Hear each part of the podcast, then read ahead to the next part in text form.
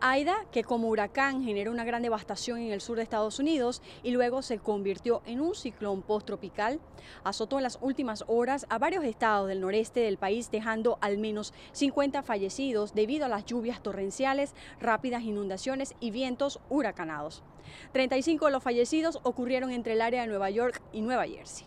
Por otra parte, un grupo de afganos ganadores de visas de diversidad o lo que es mejor conocido como la Lotería de Tarjetas Verdes vencieron las probabilidades y obtuvieron la oportunidad de inmigrar legalmente a Estados Unidos bajo el programa de ciudadanos de países con un bajo número de inmigrantes en el país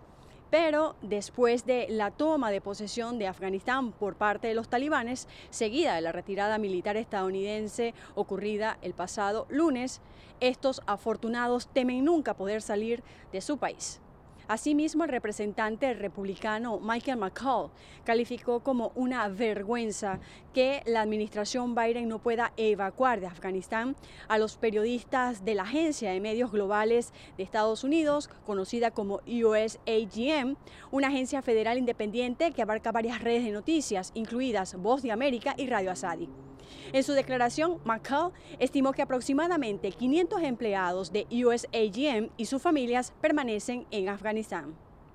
Desde Washington, Sofía Pisani, Voz de América.